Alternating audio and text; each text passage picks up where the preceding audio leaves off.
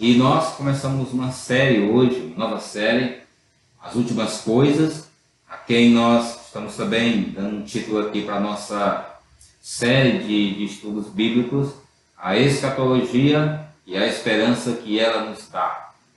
E o meu desejo, através desses estudos, é que o seu coração seja edificado, que a sua mente venha a ser transformada e que você venha ter a esperança da palavra de Deus no coração à medida que você desenvolve a sua vida. A expectativa é que você não fique apenas com muitas informações na cabeça e que a sua expectativa também não seja essa, apenas de ter as informações a respeito desse tema, mas que você possa se aproximar para aprender desse tema, ah, tendo como base para o seu coração uma mudança de pensamentos, palavras e ações, mudança de vida que vai impactar a vida de outras pessoas ao redor da sua vida. Por isso que a gente está trazendo a escatologia e a esperança que ela nos dá. Porque, sem dúvida, esse é um assunto que traz muita esperança para o nosso coração à medida que a gente lida com problemas, com lutas, com dificuldades no nosso dia a dia. Precisando entender que tudo aquilo que está acontecendo no mundo e na nossa vida, o nosso Deus, o nosso Senhor tem um controle pleno sobre todas as coisas. Então nós vamos orar e a gente vai poder compartilhar sobre esses princípios, compartilhar sobre o que o Senhor quer nos falar e as implicações desse assunto para o nosso coração e para a nossa vida. Vamos orar. Senhor, nesta hora eu te peço graça para que o seu Espírito possa iluminar o nosso entendimento. Traz ao nosso coração, ó Pai, reverência e santo temor diante da tua palavra e daquilo que haveremos de ouvir. Que o Senhor nos conduza a uma vida de santidade e uma vida esperançosa na tua palavra. Seja com a nossa vida, que o Senhor nos conduza na nossa caminhada e assim nós rogamos, ó Pai, a honra e a glória de Jesus, nosso eterno Senhor e Salvador. Amém. Como eu tenho falado para você aqui do início, que a escatologia e a esperança que ela nos dá é o título que vai nortear toda essa série de estudos é, eu quero que você leia comigo um texto na carta de Paulo, aos, primeiro aos Tessalonicenses, no capítulo 3, capítulo 4, versículos de 3 a 18.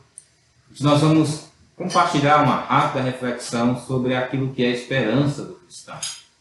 O apóstolo Paulo ele vai nos dizer, é, 1 Tessalonicenses 4, de 13 a 18.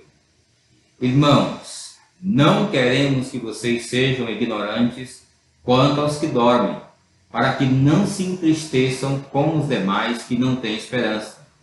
Se cremos que Jesus morreu e ressurgiu, cremos também que Deus trará, mediante Jesus e com ele, aqueles que nele dormiram. Dizemos a vocês, pela palavra do Senhor, que nós, os que estivermos vivos, os que ficarmos até a vinda do Senhor, certamente não precederemos os que dormem, pois dada a ordem com a voz do arcanjo e o ressoar da trombeta de Deus, o próprio Senhor descerá dos céus e os mortos em Cristo ressuscitarão primeiro. Depois nós, os que estivermos vivos, seremos arrebatados com ele entre nuvens para o encontro com o Senhor nos ares. E assim estaremos para sempre com o Senhor. Consolem uns aos outros com essas palavras. O texto que eu acabei de ler, eu quero apenas frisar alguns poucos pontos aqui desse texto. É óbvio que ele ainda será objeto da nossa interpretação e da nossa exposição nessa série, mas destacar algumas coisas para início, quando pensamos na escatologia como a esperança do crente. Você poder olhar para os assuntos da escatologia e ainda assim ter esperança. E esse assunto que Paulo aborda aqui, da volta do Senhor Jesus e da ressurreição dos mortos em Cristo, é um assunto também que traz muita esperança para o coração do cristão. Paulo destaca aqui algumas questões importantes acerca é, dos assuntos escatológicos. Primeiro, ele não quer que nós sejamos ignorantes. Isso é um fato importante que o apóstolo Paulo destaca aqui, E de fato nós precisamos ser conhecedores desses assuntos. Quando nós olhamos para o meio evangélico, meio cristão, a gente percebe que há uma pouca ênfase, pouco estudo, pouco se fala sobre a escatologia como deve ser falado.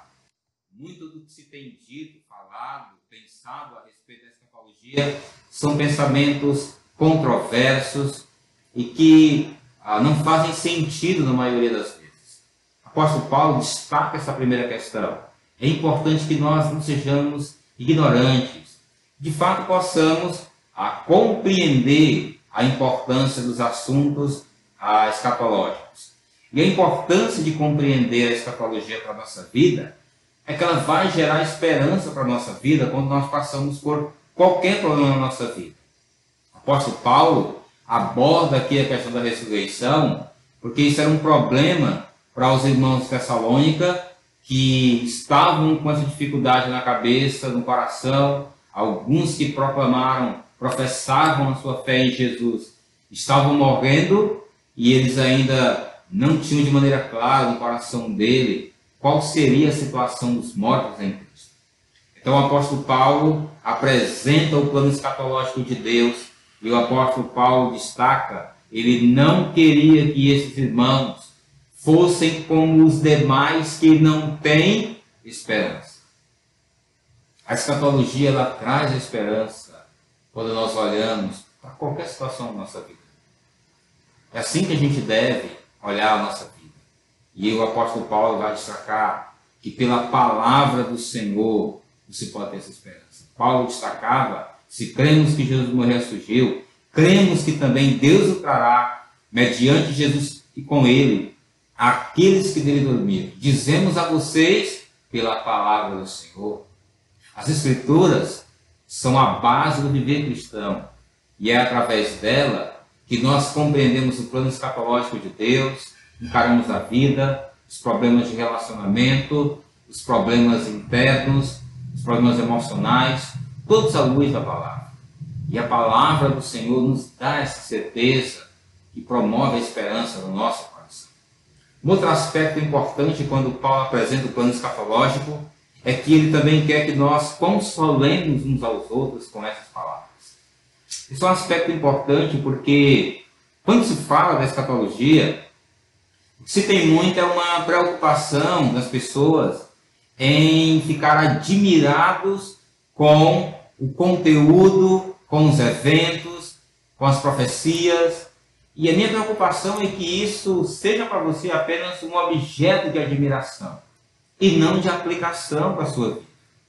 O apóstolo Paulo, ele destaca, não queria que os irmãos fossem ignorantes, ele queria que eles tivessem esperança pela palavra, e ele destaca, consolem uns aos outros com essas palavras. A escatologia, ela promove, ela promove também consolo para nossa vida. A gente vive nesse mundo de pernas cruais, esse mundo está, um mundo complexo, um mundo difícil, um mundo que nós temos percebido, o caos, as dificuldades. E aí, quando você acorda e olha para todo esse cenário, você vê um mundo que parece não fazer sentido. E como que você caminha, como que você vive nesse mundo? Sem esperança, sem luta, dificuldades? Não. Você vai caminhar pela perspectiva escatológica vai encarar esse mundo enxergando que por mais que ele esteja andando de mal a pior, o Senhor não perde o controle do seu plano. E tudo que está acontecendo hoje, o Senhor predeterminou pela sua soberana vontade. Então, nós podemos caminhar confiantes na esperança que o Evangelho dá para nós. Que todo esse caos que nós estamos vivendo o Senhor, quando voltar, vai resolver todo esse problema. Então é esperançoso olhar para a escatologia, olhar para os eventos acerca das últimas coisas trazer a esperança para o nosso coração. Então, a gente vai seguir aqui na nossa caminhada. É, eu quero destacar para você, a gente começou falando aqui sobre a escatologia, talvez essa seja uma palavra nova para alguns de vocês que estão ouvindo ah, pela primeira vez essa palavra. Para alguns que já conhecem, já, já é um termo mais familiar. Então, o que, que significa a escatologia? Então, a escatologia, ela significa que a palavra grega para escatologia é escapas, último, mais o sufixo logia, estudo. Então, a escatologia é uma parte da teologia que trata dos últimos eventos na história da humanidade, comumente denominada como o fim do mundo ou as últimas coisas. Então, escatologia é o estudo das últimas coisas. Bom, então, sempre que você ouvir essa palavra, é importante que você tenha no seu coração que a escatologia está se referindo ao estudo das últimas coisas.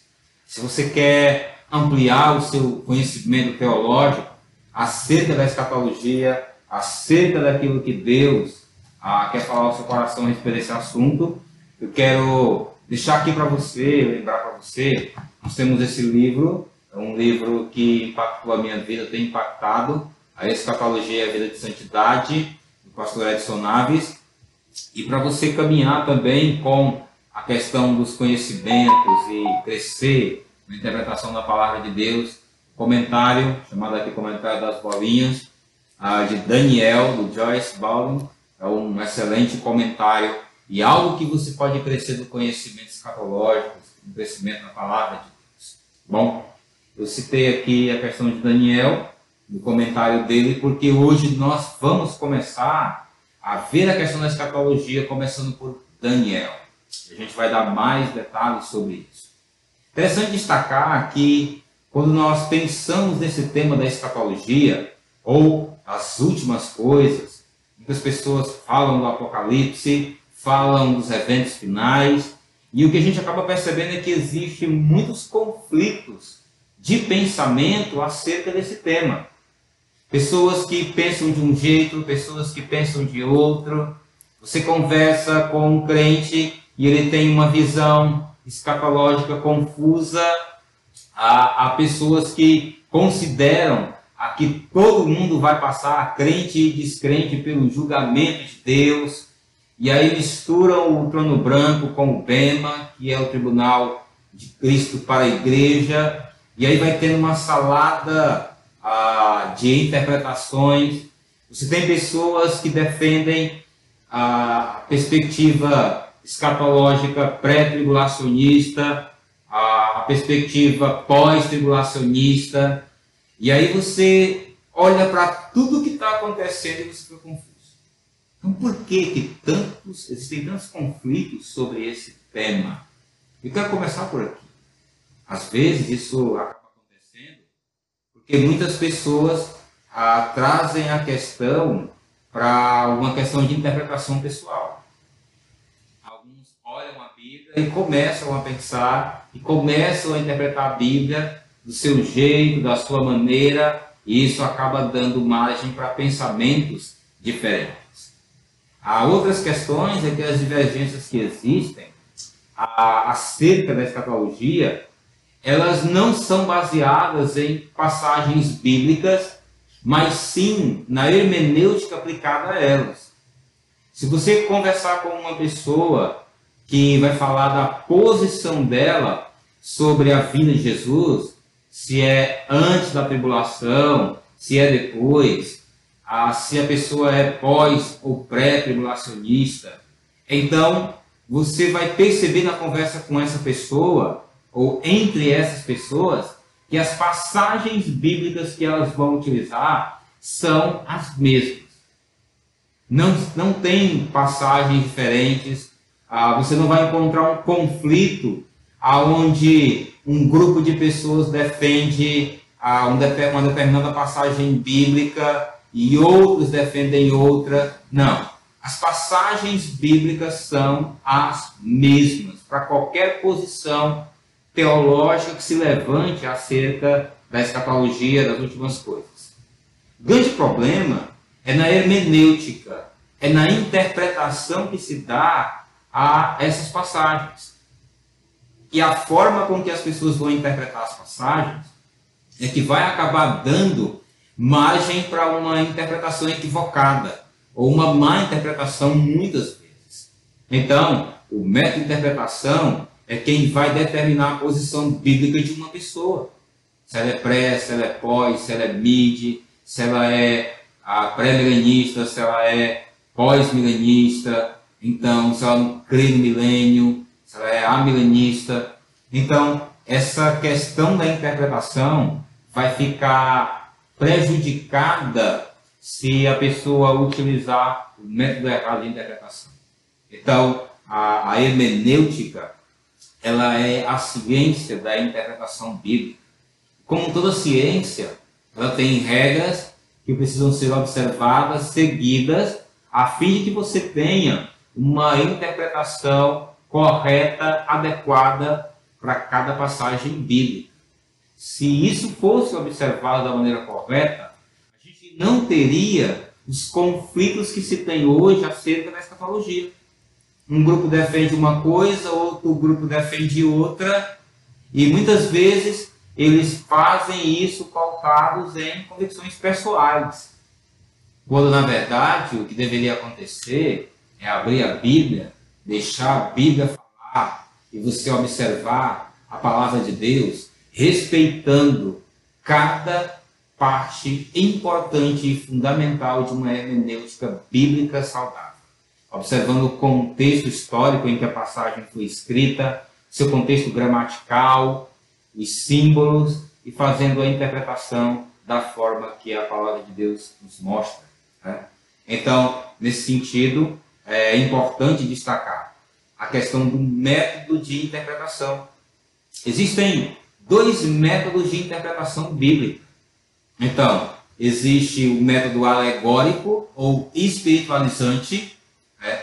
O método alegórico ou espiritualizante, aqui o que é o destaque são as múltiplas interpretações que surgem da mente do intérprete sem qualquer justificativa bíblica a, a interpretação alegórica é um tipo de interpretação aonde a passagem bíblica fica condicionada à mente do intérprete.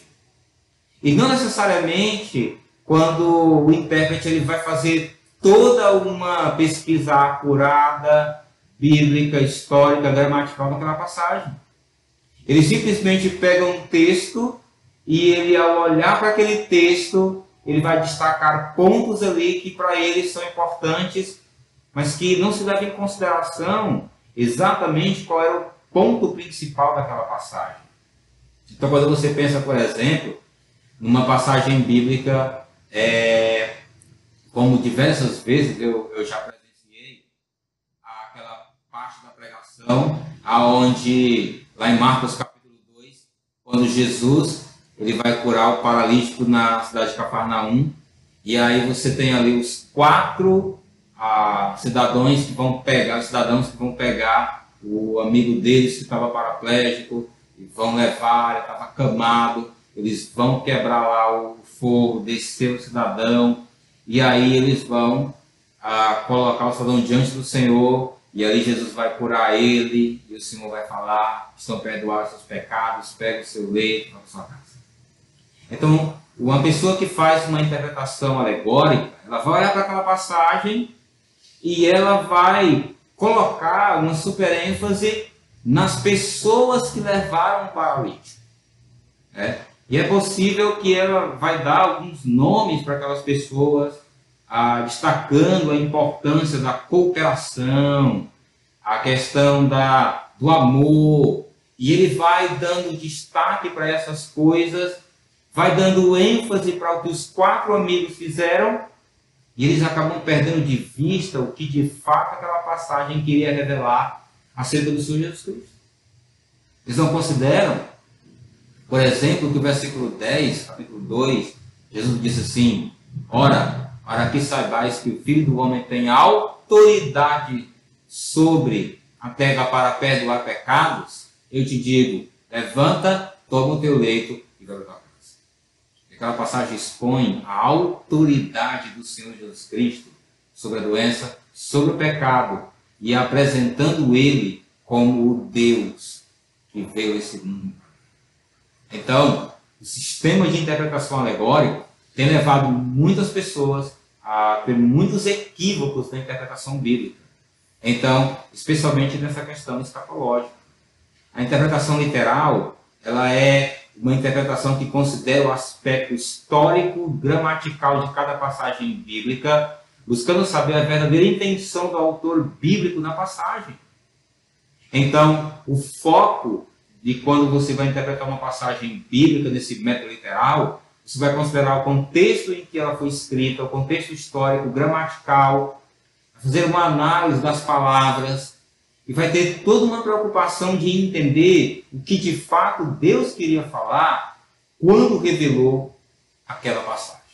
Então, quando nós estamos pensando na escatologia, para não dar margem a uma interpretação equivocada, para não dar margem a uma questão de eu simplesmente disse o que disse porque eu achei que era, nós temos por convicção, a Igreja Batista da Glória, ela tem por convicção de desenvolver a interpretação desse método literal de interpretação, que considera a passagem no seu aspecto histórico, gramatical, literal, buscando fazer uma interpretação bíblica aonde a escritura interpreta a própria escritura.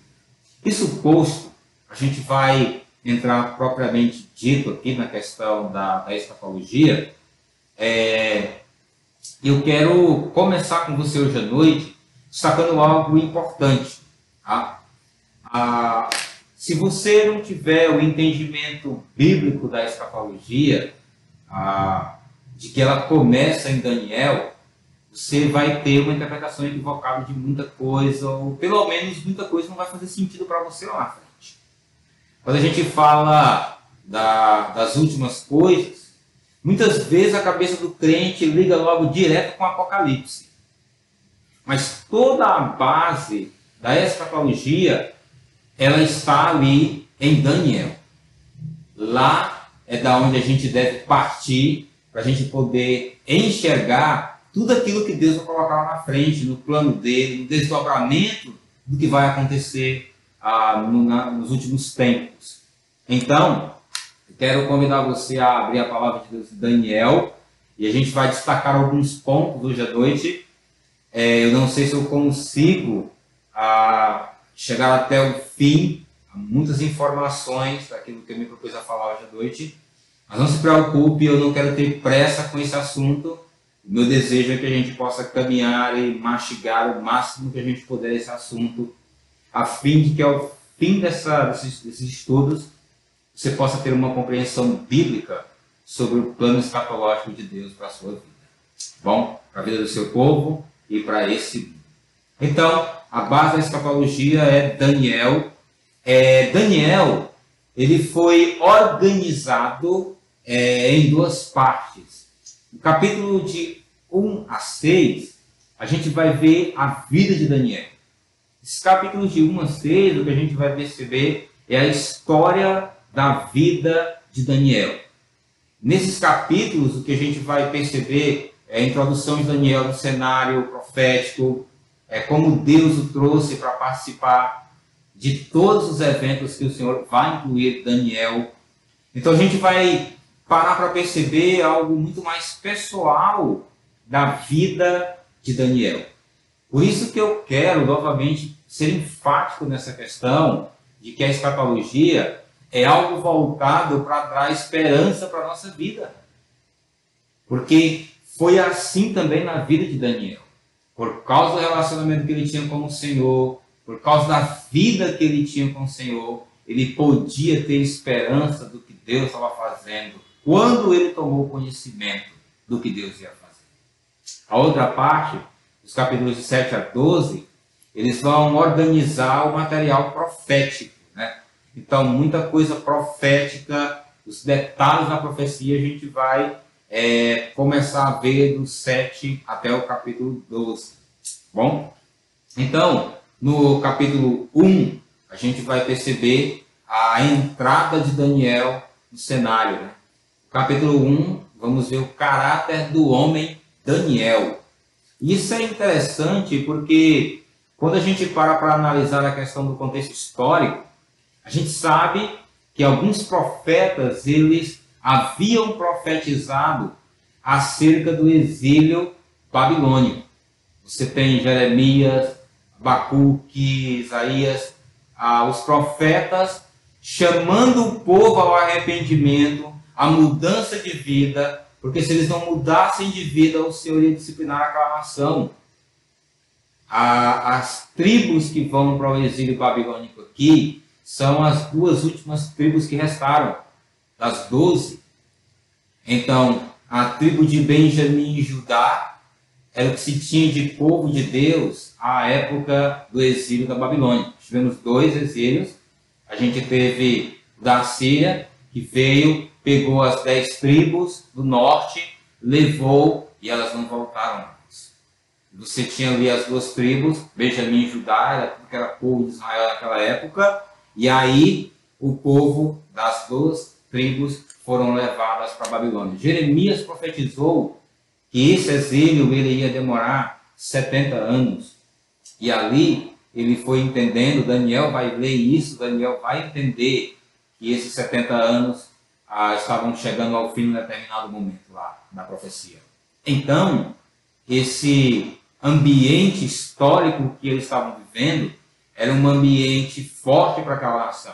O povo é levado para a Babilônia, é, Nabucodonosor faz três investidas e na primeira investida que ele faz, ele leva os nobres, ele leva junto com esses nobres o pessoal mais robusto, mais inteligente, ele leva Daniel, ele leva os seus amigos ali, a Sadraque, Mesaque e Abednego, né?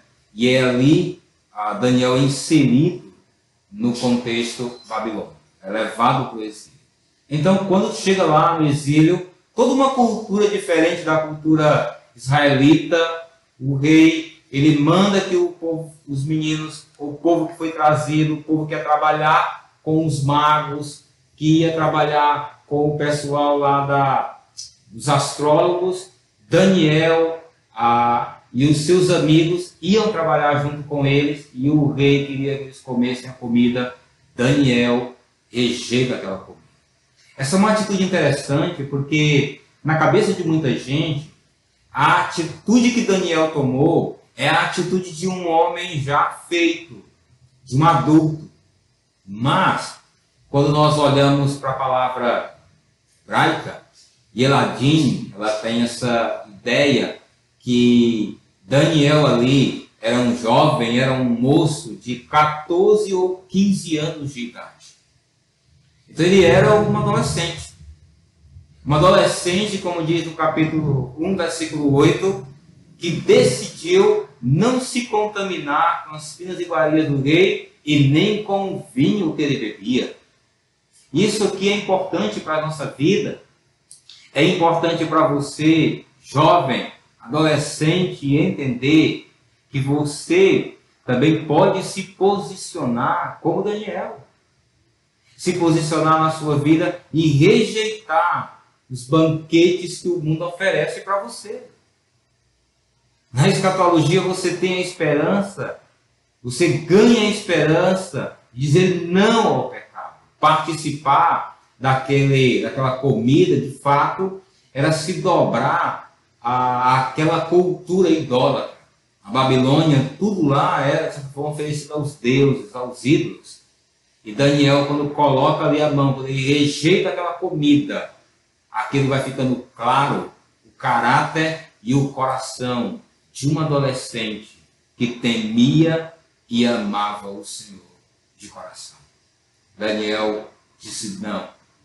E essa é a esperança para você, jovem, adolescente, que está lidando com o pecado, que está lidando com situações difíceis na, sua vida. Você também pode dizer não ao pecado. Assim como foi com o moço Daniel. No capítulo 2 do livro de Daniel, a gente vai perceber que Daniel, ele, no capítulo 1 um, ficou claro qual era o caráter desse moço qual era o caráter desse adolescente, desse jovem que o Senhor haveria de usar de uma maneira intensa e por muito tempo ali no Império Babilônico. Então o Daniel, ele era um jovem de caráter aprovado, de uma conduta ilibada de um homem que se posiciona contra o pecado. No capítulo 2, Daniel vai ser inserido no cenário profético. É? Eu creio que você já deve ter lido, que você já deve ter em mente todo aquele capítulo 2 que vai falar do sonho, da estátua, e eu creio que você deve estar familiarizado com, com esse texto. Porém, a gente vai ler um pouco dele aqui, e a gente vai pensar, vai destacar alguns pontos importantes da profecia. Lembre que nessa primeira parte, dos capítulos 1 a 6, a vida a pessoal de Daniel, ele está sendo inserido, o livro vai apresentando quem é esse homem que Deus vai usar para poder ah, revelar sonhos e revelar profecias que vão ser importantes para todo o desdobramento escatológico dos últimos dias. Então acompanha comigo, Daniel capítulo 2. No segundo ano do reinado de Nabucodonosor, teve este um sonho. O seu espírito se perturbou e passou-se-lhe o sono. Então o rei mandou chamar os magos, os encantadores, os feiticeiros e os caldeus, para que declarassem ao rei quais lhe foram os sonhos. Eles vieram e se apresentaram diante do rei. Disseram-lhe o rei, tive, disseram-lhe o rei, tive um sonho e para sabê-lo está perturbado o meu espírito. Os caldeus disseram ao rei em aramaico: Ó rei, vive eternamente. Dize o sonho a teus servos e daremos a interpretação. Respondeu o rei e disse aos caldeus: Uma coisa é certa, se não me fizerdes saber o sonho e a sua interpretação, sereis despedaçados, e as vossas casas serão feitas em montoro. Mas, se me declarares o sonho e a sua interpretação, recebereis de mim dádivas, prêmios e grandes honras. Portanto, declarai-me o sonho e a sua interpretação. Responderam segunda vez e disseram: Diga rei o sonho e seus servos lhe daremos a interpretação. Então, o rei Nabucodonosor, ele foi dormir e simplesmente teve um sonho e ele teve um sonho que ele não se lembrava. Ele não conseguia se lembrar do sonho, só que o sonho mexeu com ele, mexeu com o coração dele, e o Nabucodonosor queria saber o que, que ele tinha sonhado e o que, que significava aquele sonho para ele. Então, ele acorda né, durante a noite, perturbado com o sonho que teve, reúne toda a corte, reúne os magos, os encantadores, ele reúne todo mundo e ele quer saber o sonho.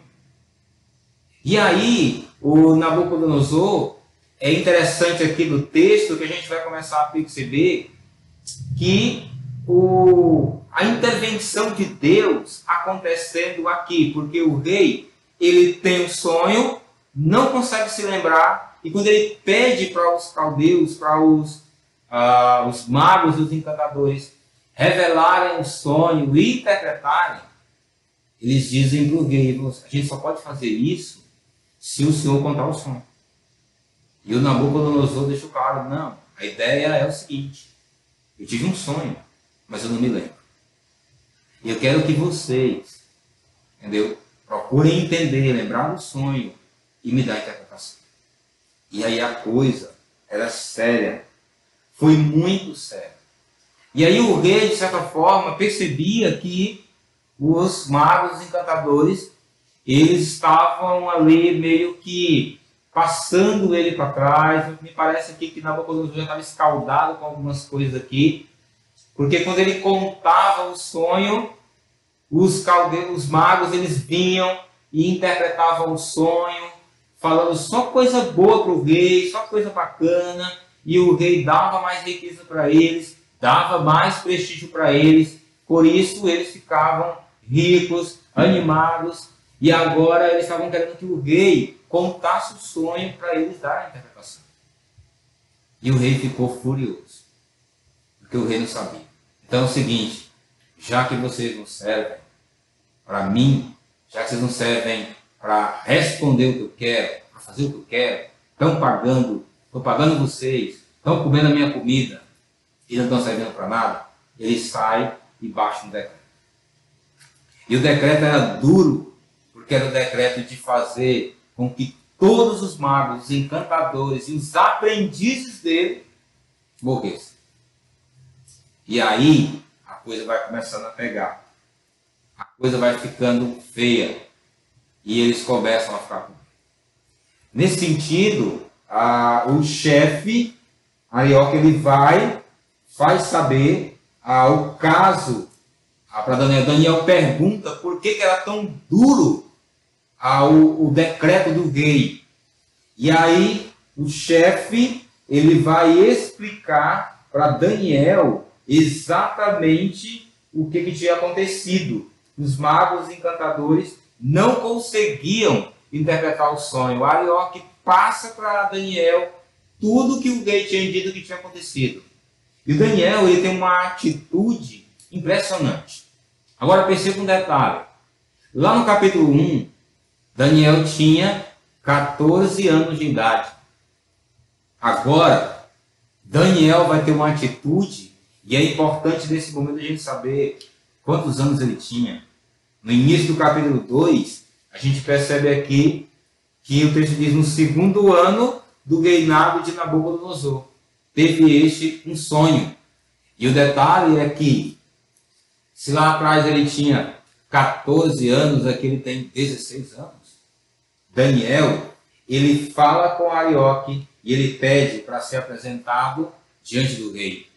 E ele queria audiência ali com o rei, perguntar para o rei ah, o que estava acontecendo, e ali ele pediu ao rei um tempo determinado.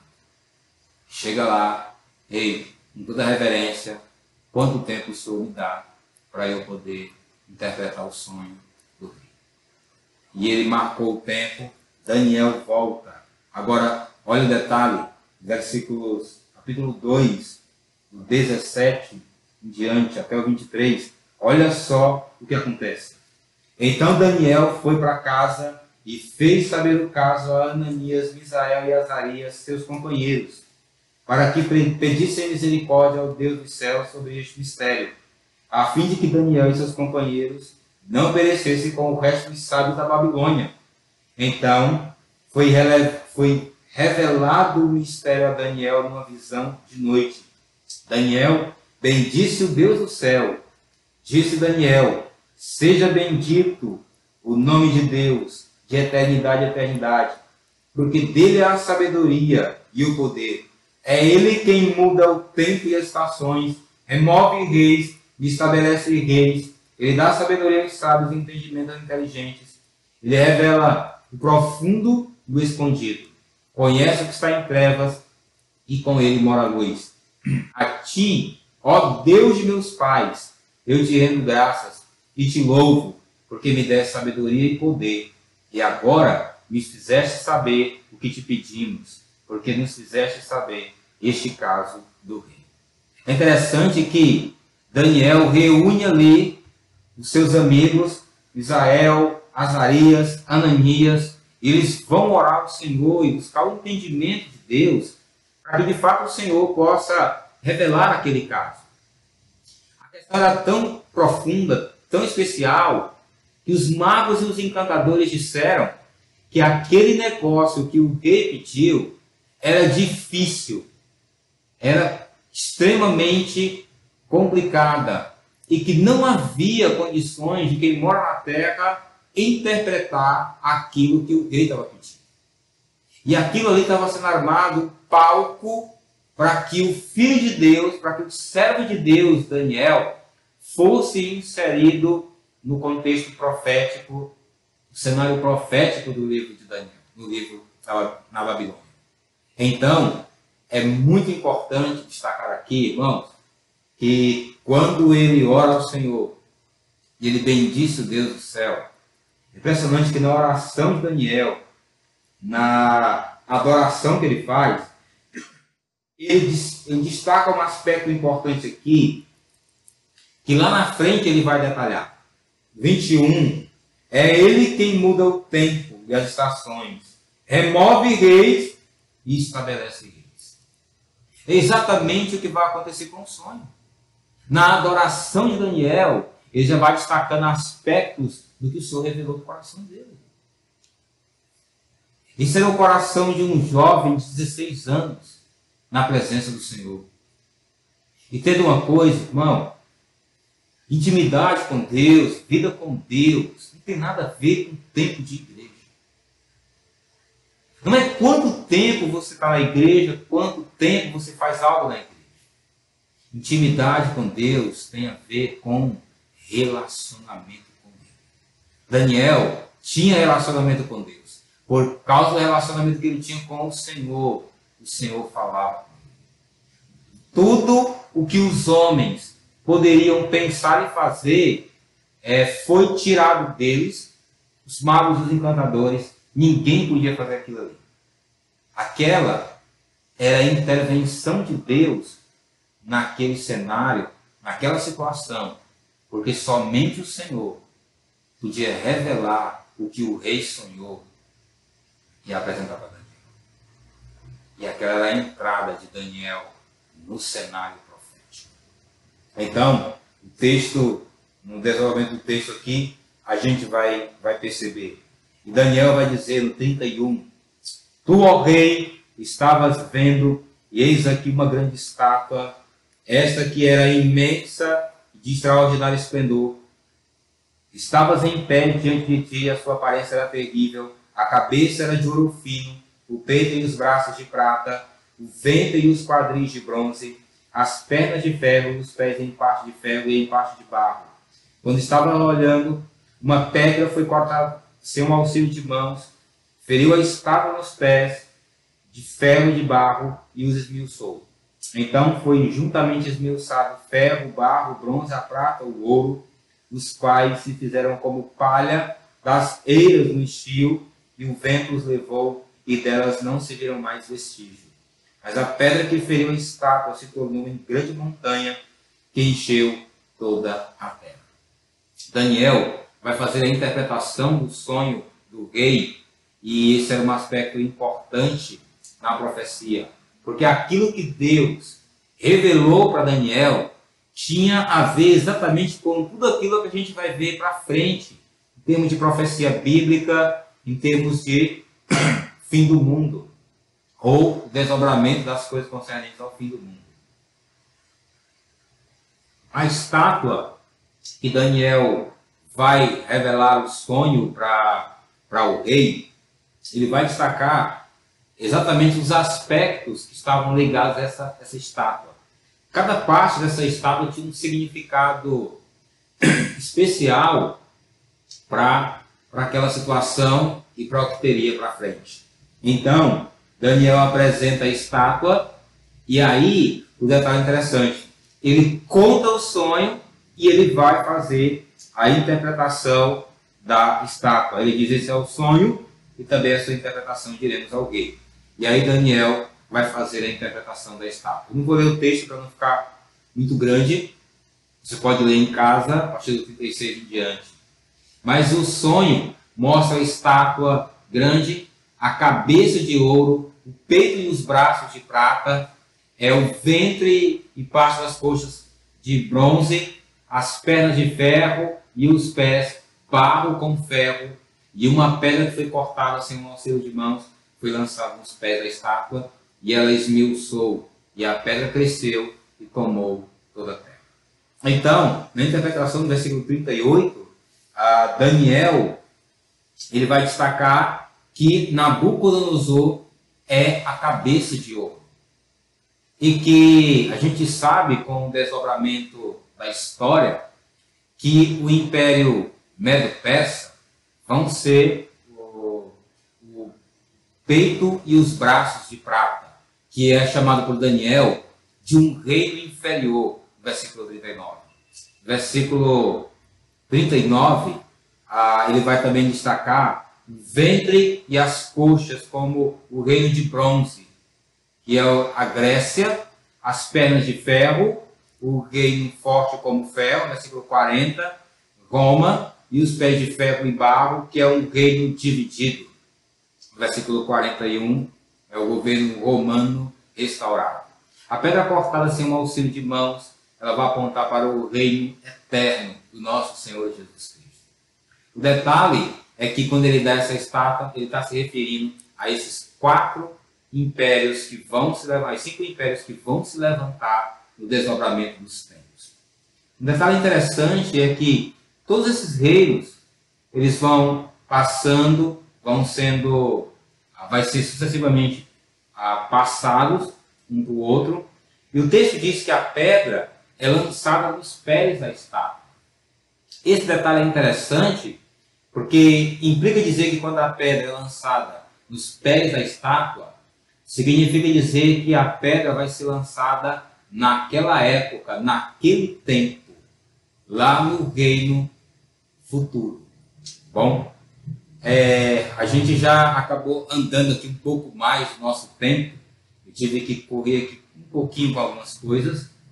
Ah, e a gente vai ficar por aqui hoje. Bom, ah, vou deixar você aqui um pouquinho, um gostinho a mais.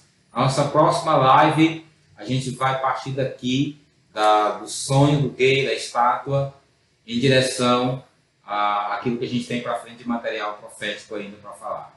E aí, esse detalhe é importante. Nós estamos aqui gravando essa live na sexta.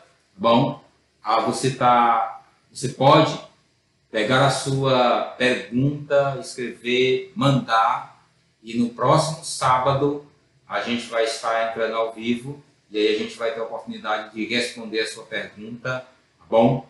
E a gente vai caminhar assim. Deus o abençoe em Cristo Jesus. Amém.